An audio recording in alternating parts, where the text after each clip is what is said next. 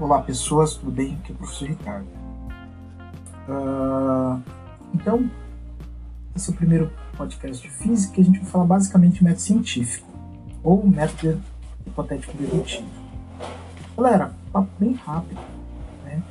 E eu queria bastante atenção de vocês, porque pode parecer algo extremamente teórico, mas é algo que impacta diretamente na vida de todos nós.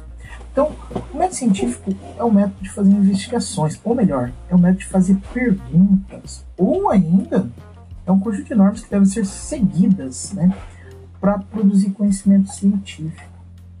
Então, é, você pode pensar que um conhecimento científico, ou aquele conhecimento formal que nós vemos nas disciplinas é, da escola ou de qualquer outro, outra instituição de ensino, ela passou por um, um conjunto de etapas para que ela fosse analisada do ponto de vista é, das ciências.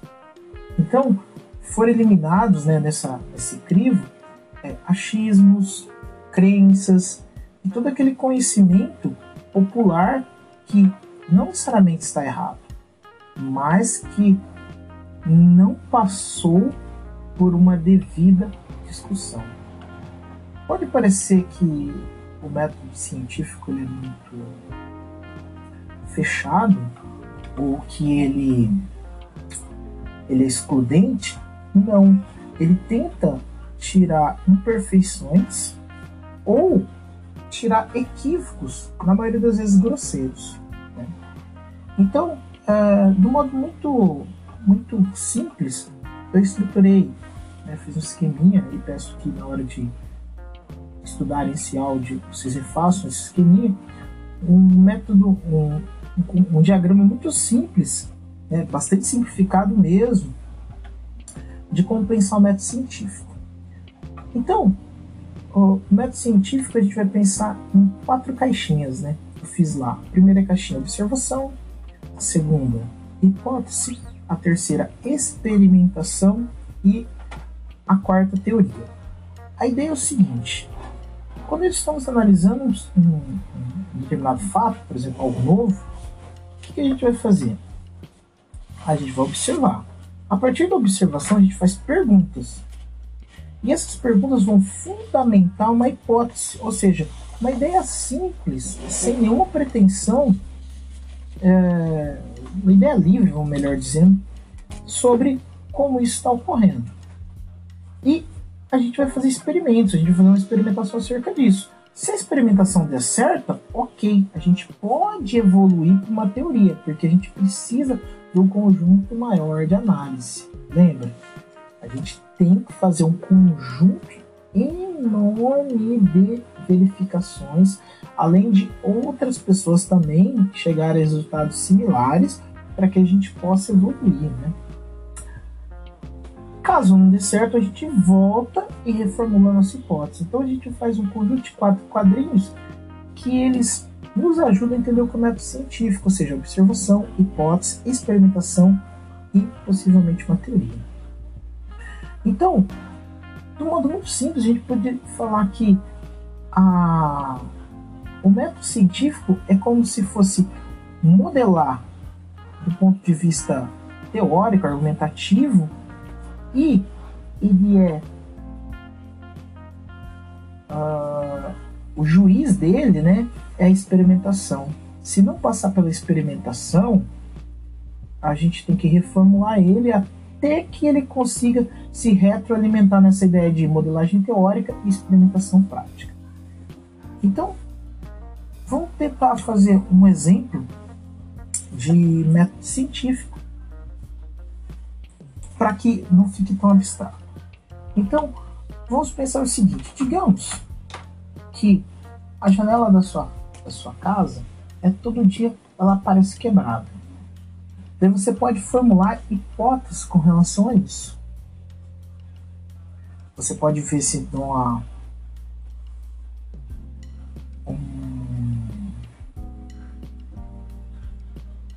uma torção da estrutura que está quebrando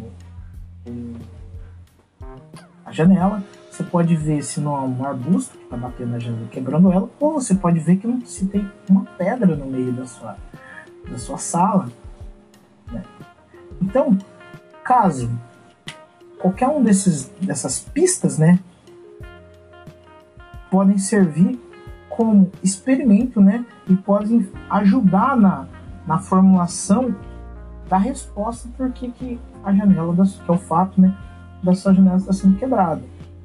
Então, essa ideia de retroalimentar né, entre observação, hipótese experimentação é o que vai fazer o nosso, o nosso método científico, ou seja, uma forma organizada, criteriosa, né, lógica de fazer perguntas para dar luz, né, evidenciar uma determinada investigação.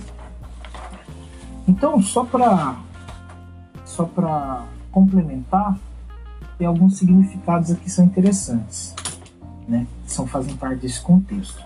Que é o conceito de fato científico é um fenômeno irrefutável, ou seja, ele acontece independente da nossa explicação, ou seja, é um acontecimento observável. Exemplo: pedra cair. Muito antes da gravitação de Newton, a pedra caía. Então, fato, pedra cair é o que a gente chama de fato científico. Hipótese é uma ideia simples. É uma ideia que ela é bastante livre. Ou seja, você pode construir uma ideia por que a pedra cai. O experimento que vai dizer se isso está correto ou não. Lei é uma descrição experimental. Ou seja, eu faço medidas, né? E a partir dessas medidas eu consigo identificar um comportamento essa é a ideia de lei. Lembrando, esse comportamento ele não fala sobre a, a natureza real, o porquê real do que isso acontece. Não, ele só ajusta um conjunto de dados. Uma lei, ela simplesmente me dá uma modelagem, ele me dá uma forma de pensar. E teoria é cuidado com essa palavra, hein? ela é um corpo maior de conhecimento. Ou seja, quando eu tenho uma estrutura bastante grande de conceitos, né, que me explicam um todo, eu tenho uma teoria. Então é comum que dentro da teoria lá tem vários conceitos científicos dentro dela, interrelacionados, que me dão uma explicação maior. Certo? Isso é o que a gente pode chamar de teoria. A gente vai abordar nas próximas aulas de uma forma muito mais criteriosa. Exemplos. Uh, tem um conceito grego de lugar natural. Né? O lugar natural era a, a física aristotélica. É basicamente o seguinte: por que, que a pedra cai? Para o grego, a pedra caía porque o lugar natural da pedra era o chão. Por que, que a pena tenta voar? Porque o lugar natural da pena é buscar o céu. Ou seja, a mutabilidade, né, o movimento das coisas era na procura do lugar natural. Isso foi discutido principalmente por Galileu, muito depois, lá da ordem do século XVI. Que o, o Galileu fez experimentos sobre as quedas dos corpos que nos deu uma identificação muito parecida com o que nós conhecemos hoje principalmente que a queda dos corpos não depende da massa, que é uma coisa que a gente vai discutir em próximas aulas. Então a gente fecha a aula aqui e eu vou deixar sempre tarefinhas. A primeira é escute novamente o áudio, tarefa 1. 2. Faça anotações.